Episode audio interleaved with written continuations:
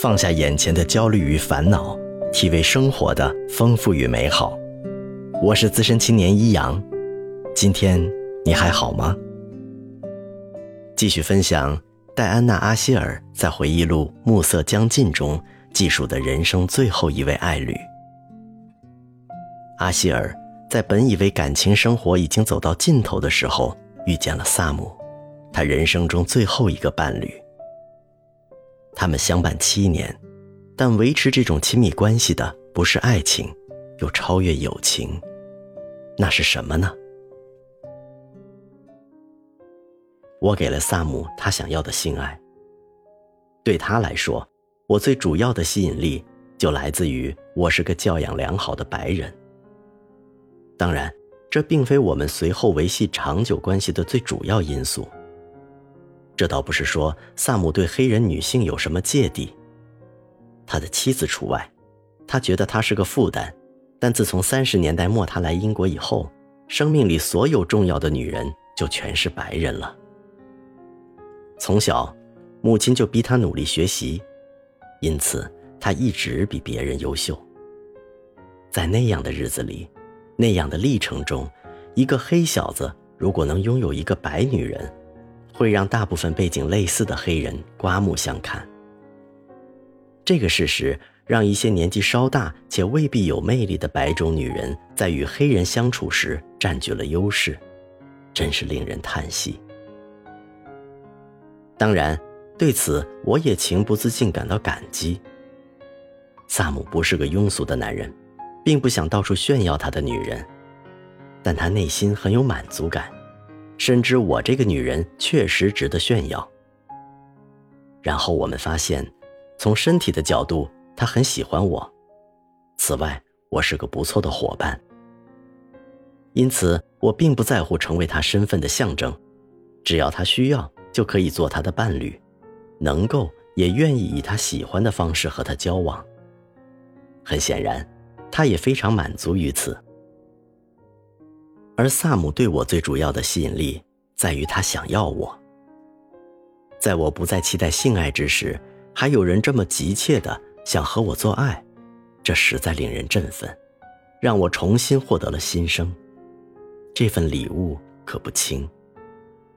同时，我对他也充满好奇，他的背景，他的整个生命历程与我如此不同。这一切。使他甚至在沉闷时也显得有趣。中产阶级英国男人令我生厌，因为我太了解这种男人了。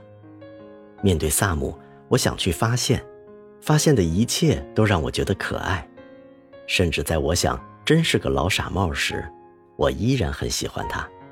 而最喜欢的一点，就是我从他孩提时代找到的感觉。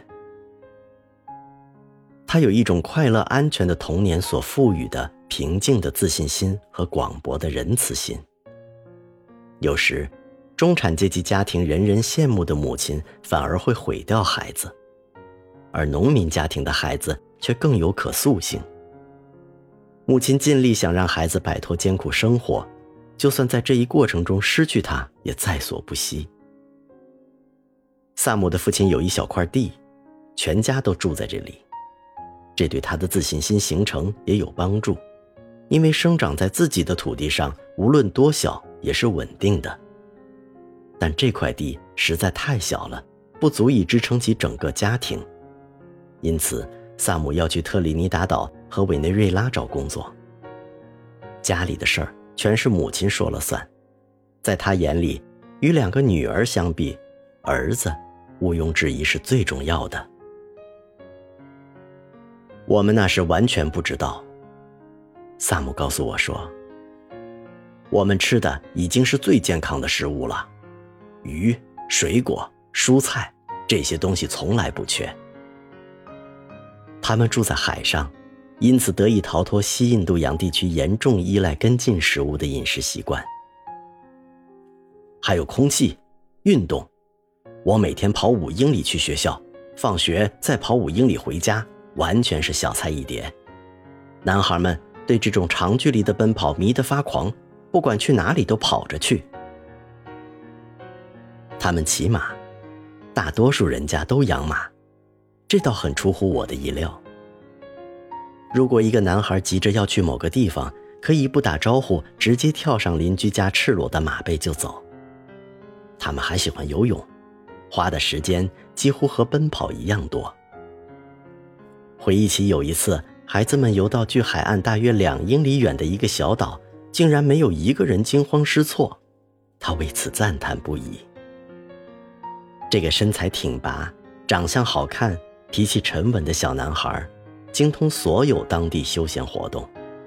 被宠他的母亲塞了满肚子健康食品，泡在他特制的秘方浴盆中，完全是个孩子王。每次他回想起这些快乐时光的时候，小小的房间里就闪耀着光芒，吹来了阵阵充满肉豆蔻味道的海风，非常甜蜜。当然，最终母亲还是失去了他。他犯的最大错误是为他娶妻。妻子生了两个孩子后，他就再也不能忍受了。从此离家到了英国。母亲再也没有见过他，死时不断呼唤着他的名字。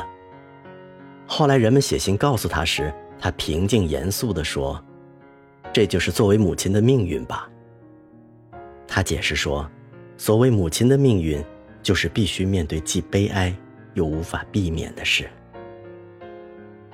他并没有因为抛弃家人一走了之，就觉得自己是不称职的儿子、丈夫或父亲。他和他们保持联系，给他们寄钱，让孩子受教育，做了分内的事情。后来，他儿子当了医生，并移民美国，父子俩还时不时见见面。但女儿却不能原谅他，那个蠢女孩。至于妻子，他离开格林纳达三十五年后，应首相之邀，第一次回国访问，为期三周。他没有告诉妻子。但一周后，他忽然想去看看她，依然没有提前通知他。然后呢？我问。他摇摇头，短吸了一口气，缓慢而不以为然地回答：“那个河东狮。”我听到这个词后哈哈大笑，结果。他生气了，不愿告诉我更多细节。其实，他也无法描述更多真实的细节吧。他对自己诅咒为蠢女儿和河东狮老婆的生活其实毫无概念。这就是很多西印度群岛的丈夫或小爸爸惯常采用的方法：简单忽略。而大部分被抛弃的女人似乎对此命运也能坦然接受。我们的关系温和地走到终点，见面的间隔逐渐拉长。最后一次见面，他看起来动作比平日迟缓，有点心不在焉，好像有点累，但他并没有生病。尽管我们已经谈好要结束这种关系，他还是问了一句：“上床吗？”我说：“还是算了吧。”看得出来。他松了口气。我的问题是，我说，我心里其实挺想的，但身体实在是不行了，我的身体抵抗我的想法。他没有说他有同感，他不愿意这样表述吧？他只是说，我明白，身体有时确实会抵抗些什么，对此你也无能为力。不久后，再次听到他的消息。是别人告诉我，他因为心脏病突发死了。如果你可以几个月都不见或不想见某人，这个人仅占据了你生命里相对很小的角落，你就应该不会特别悲伤的想念这个人吧。但萨姆死后，却在我心里越来越鲜活，远胜其他一些重要的逝者。在我的脑海里，他像照片般清晰，持续至今。他的姿态，他的表情，他行走坐下的样子，他的衣服。这七年如胶片般一幕幕闪过，所有我们说过的话，做过的事，见面的方式，如此这般反复出现。我情不自禁在心里记挂着他，我尤其记得触摸他的感觉。他的皮肤光滑、凉爽、干燥、健康。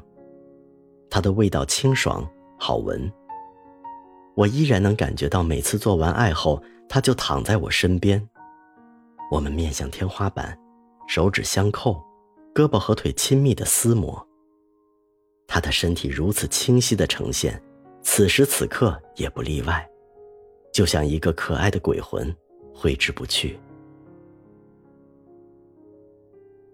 这就是阿希尔与他生命中最后一位伴侣的故事，无关爱情，却字字温情。这样温煦的陈述让我觉得温暖。所以，看来衰老也没有那么可怕，甚至单身老去。也可以不那么孤独，仍然可以有浪漫的邂逅、热烈的付出、克制的享受和真挚的缅怀。享受生命，就要享受每一刻的美好啊，不是吗？分享快乐，分担烦恼，欢迎点赞订阅我的故事，也希望在评论区听到你的声音。我是资深青年一阳，愿你。一切安好。